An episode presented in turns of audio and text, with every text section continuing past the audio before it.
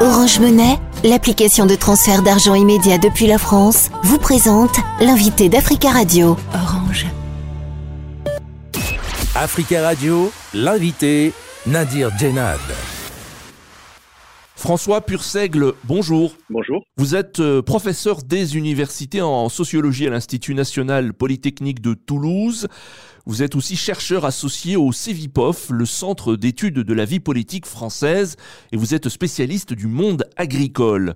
La France est confrontée à un mouvement de colère des agriculteurs depuis euh, plusieurs jours.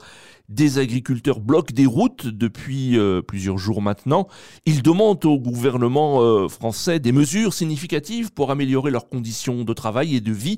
Est-ce que l'on se dirige, selon vous, vers un mouvement long et qui peut se durcir?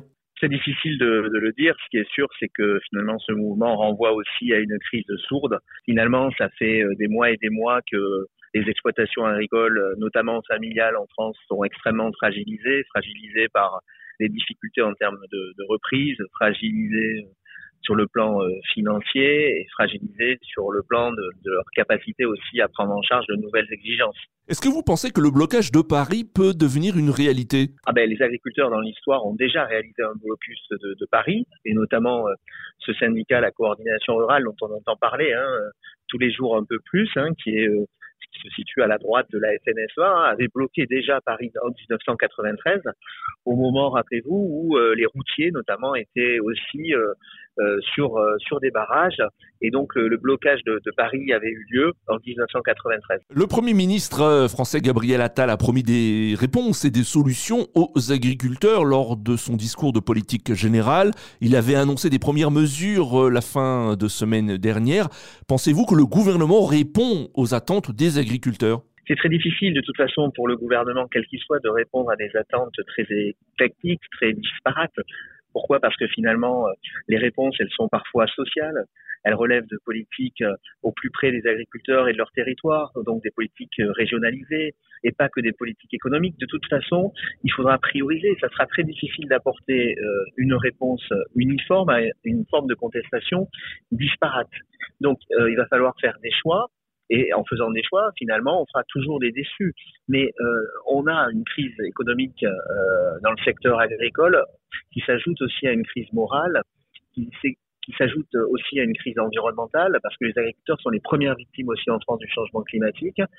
Euh, donc, il va falloir aussi répondre, euh, non pas simplement politiquement, mais il va falloir que les Français répondent aussi en consentant à payer le prix des produits. Il va falloir que les industriels aussi, finalement, euh, eh bien, s'accordent pour respecter aussi des décisions qui sont prises lors des négociations. Donc, la, la, responsabilité, elle, elle relève pas simplement du politique, elle relève des citoyens, elle relève des voisins de ces agriculteurs qui n'acceptent pas qu'ils soient des entrepreneurs comme les autres, et aussi des industriels. Quelles mesures euh, peuvent calmer la grogne euh, agricole euh, selon vous?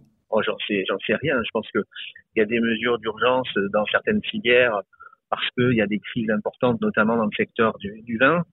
Il va falloir peut-être proposer des outils pour permettre de créer la valeur et de, capter la valeur. Il faut surtout en fait donner de la cohérence aux normes. En fait, les agriculteurs français sont pas contre les normes.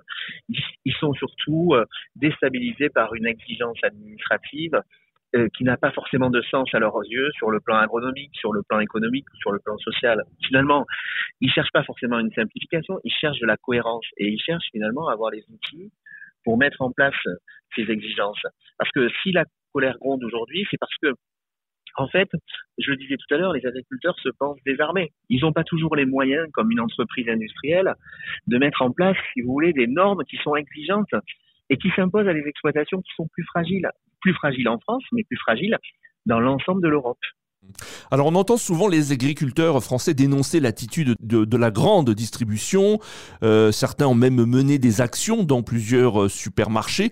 Comment expliquer cette méfiance entre agriculteurs et, grande distribution? Alors attention, hein, il y a des accords qui sont passés avec certains distributeurs euh, qui débouchent notamment sur de la valeur et du prix. Hein. Tous les distributeurs ne se comportent pas de manière homogène avec les, les agriculteurs. Il y a des distributeurs qui jouent le jeu, hein, qui font des efforts et notamment à l'échelle locale euh, donc euh, voilà, le, le, monde de la grande distribution n'est pas un monde homogène. Il y a des choses qui sont entreprises par les uns et par les autres, euh, mais, mais, globalement, ils se sentent quand même perdants de ces grands accords et notamment de ces accords égalisants. Quel est le profil des agriculteurs en colère, François Purseigle? Euh, Les profils sont-ils différents d'une ah, région à une autre? Très différents. Il n'y a pas, il n'y a pas un, modèle, c'est-à-dire que ce sont tous les modèles qui sont dans la rue aujourd'hui. Vous avez euh, des agriculteurs, notamment dans, le sud de la France, qui ont fait des efforts, qui sont passés en bio et qui n'ont pas vu euh, les consommateurs acheter leurs produits depuis pas mal de temps. Vous avez euh, des grands céréaliers qui sont fragilisés aussi. Vous avez des éleveurs de montagne aussi qui ont des difficultés en termes de reprise et qui sont concurrencés aussi par des importations, notamment en provenance de certains pays d'Amérique latine. Donc, on a finalement une diversité aussi euh, de, représentants syndicaux dans, la rue aujourd'hui. Hein. Vous avez euh, la Confédération paysanne, vous avez la coordination rurale, vous avez la FNSA. Bref, une diversité de profils qui incarne une diversité de modèles et de représentations professionnelles. Donc c'est un mouvement très protéiforme et complètement inédit. Euh, est-ce que tous les partis politiques veulent récupérer politiquement ce mouvement? Bah, je pense que les agriculteurs, finalement, s'ils ne font pas gagner une élection, peuvent la faire perdre. Donc, ils ne représentent qu'1,5% de la population, mais c'est 7% de, de, retraités issus de l'agriculture. Euh, L'agroalimentaire, c'est 500 000 emplois induits. Donc, finalement, les agriculteurs constituent quand même une, clientèle à, séduire. Et surtout, en fait, finalement, si les agriculteurs sont dragués, permettez-moi l'expression, c'est aussi parce que les politiques savent que les Français sont très attachés finalement au traitement de la question agricole. Les Français sont très attachés à la question alimentaire, à la question du territoire. Et donc finalement, les réponses qu'apporteront les politiques de tous bords aux agriculteurs peuvent avoir un impact beaucoup plus large, notamment sur les prochaines élections européennes. Quel est le parti politique qui a, euh, selon vous, les faveurs de la majorité des agriculteurs aujourd'hui? Aucun parti, de toute façon, n'a la faveur des agriculteurs. Les agriculteurs ont voté massivement pour euh, Emmanuel Macron. Ils étaient 28% euh, à voter pour lui, 60% euh, au second tour. Euh, ensuite, Valérie Pécresse et les Républicains arrivent en deuxième position, Marine Le Pen à 10 points, Éric Zemmour à 11 points. Donc on voit bien que le vote agricole est très éclaté et c'est un vote qui est beaucoup plus instable, puisqu'on vient de conquérir plus aucun parti pendant très longtemps, la droite républicaine, avait réussi à garder cet électorat dans son escarcelle. Plus aucun parti politique n'a l'assurance de voir cette clientèle voter pour lui. Et donc, en fait, il faut sans cesse conquérir un électorat qui est de plus en plus éclaté. François Purseigle, merci beaucoup d'avoir euh, répondu à nos questions.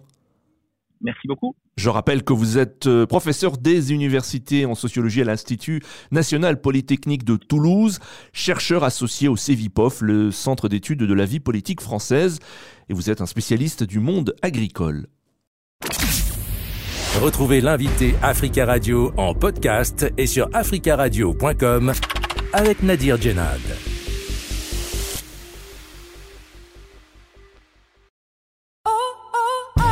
Orange Monnaie, l'application de transfert d'argent immédiat depuis la France, vous a présenté l'invité d'Africa Radio.